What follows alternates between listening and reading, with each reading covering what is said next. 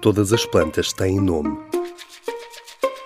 Dúvidas sobre o mundo vegetal respondidas pelo Jardim Botânico. Por que é que as plantas às vezes deixam de dar flor? Só excepcionalmente, algumas plantas producen flores máis do que unha vez por ano. E estas normalmente xa o resultado de seleção artificial con fins ornamentais ou agrícolas. A maior parte das plantas silvestres producen flores só unha vez por ano.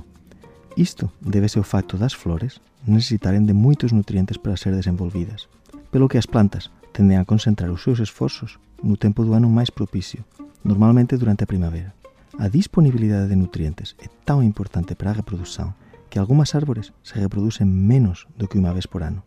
Isto acontece a moitas árbores e arbustos, como os cimbros ou algúns piñeiros, mas tamén as aceitonas ou as bolotas, que tenden a alternar anos moito abundantes con anos de baixa produción.